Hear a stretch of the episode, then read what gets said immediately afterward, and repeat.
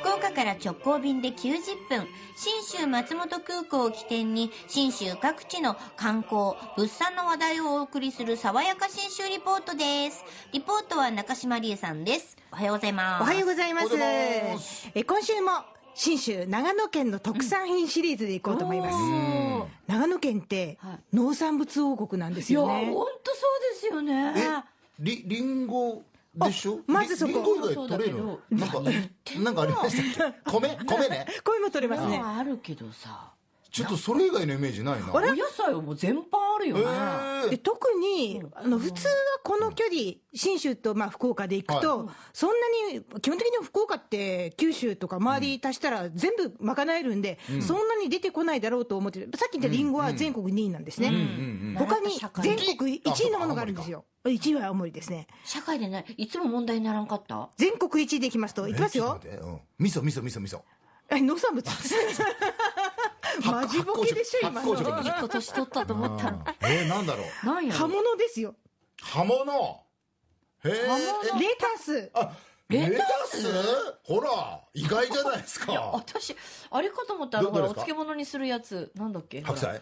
あの、あ白菜野沢のもです。野沢菜。まあ、野沢は野沢別格だから、まあ、地方限定特産品だから。白菜ね。白菜もです。あと、セロリもそうですし、えー。セロリも。セロリは福岡たい。あ福岡も頑張ってるんです宮が、畑。確かにそう、えー。三大産地が福岡と静岡と長野なんですよ。そうなんですか。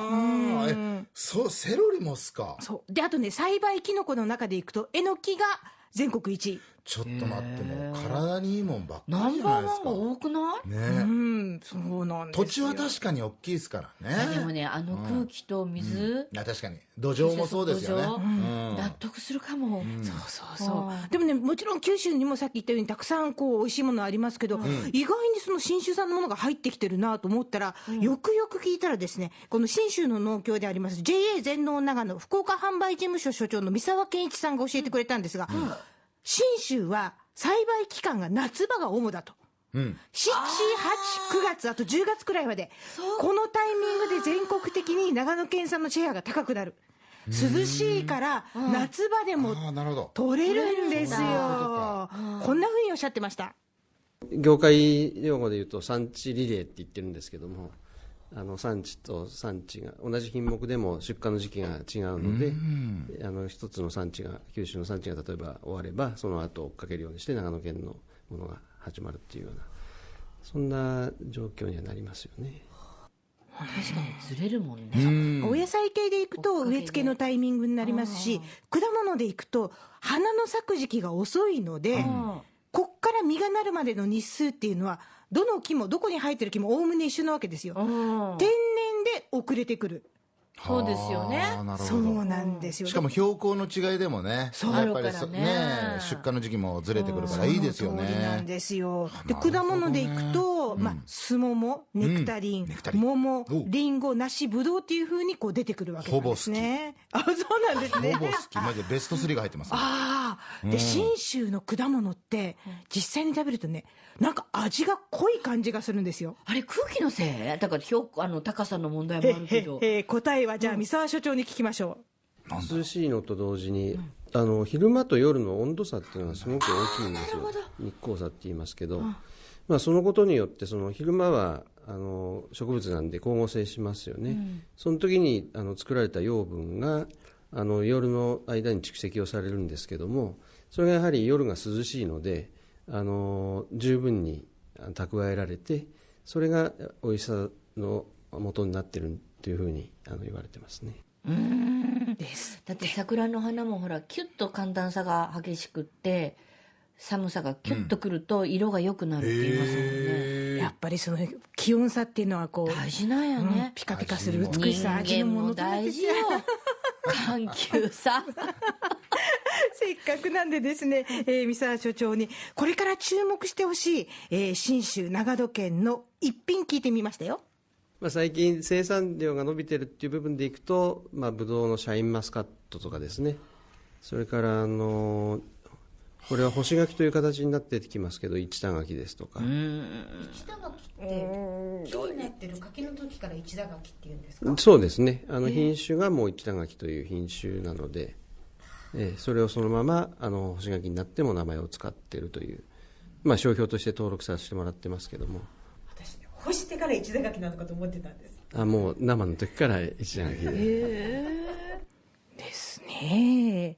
で、こんないろいろ注目品を聞いていたらですね、その JA 全農長野の福岡販売事務所の中に、私たちには馴染みのあるリンゴ三兄弟、ラジオ祭りの時に持ってきてもらうんですが、秋葉え、シナノゴールド、シナノスイート、このポスターの隣にですね、ぶどう三姉妹っていうポスターが貼ってあって、え、何これと思ってみたら、上から長野パープル、シャインマスカット、それから赤系の新品種で、クイーンルージュって言うんだよって、担当の JA 全農長野福岡販売事務所係長の久保田博樹さんが教えてくれました。三姉妹ってこういうものなんだそうです。長女はですねやっぱりしっかり者なんですよ。世代を問わずすごい受ける、うん、でかつ昔の巨峰の父兄なんでですね昔から巨峰を食べられてる方々には非常に好評の品種ですね。で次女はこれはですね若い世代からすごい人気の品種でやっぱりあのゴミがまず出ないんですよね。そうね。種なしだからね。で。あとちょっとね長女はコクがあって一粒の重みがすごい強いんですけど、まあ、次女はやっぱりサクサクして、で甘ったるくないっていう、だから次から次へとポンポンなくなって。で三女はまだあの店頭にも並ばってないですし市場も通ったことがないんですけど、まあ、やっぱり見た目が鮮やかな赤ということで,、で特徴も長女次女と同じような特徴を持ってるんでですね非常に期待していいのかなと。今ね、絶賛このクイーンルージュが増産というか育成中なのでメジャーデビュー、ぶどう三姉妹のメジャーデビューは2022年の予定なんですよ。2年後か。楽しみ。これ楽しみに、あの、いち早く今、福岡県周辺の皆さん知ったので、これからぶどう三姉妹来るらしいよと、あちこちで吹いていただければと。と僕リンゴとねわさびぐらいだと思ってたけどすごいですね長野こねんなものがね。本当長野だけで食卓 OK だな。っていうかあの果物屋さんができそうまさにそんな感じですよ。ぜひぜひ引き続き注目してください。え、新州と福岡は FDA 富士ドリームエアラインズの直行便で結ばれております。福岡空港から新州松本空港までが90分、1日2往復しております。爽やか新州リポート中島理恵さんでした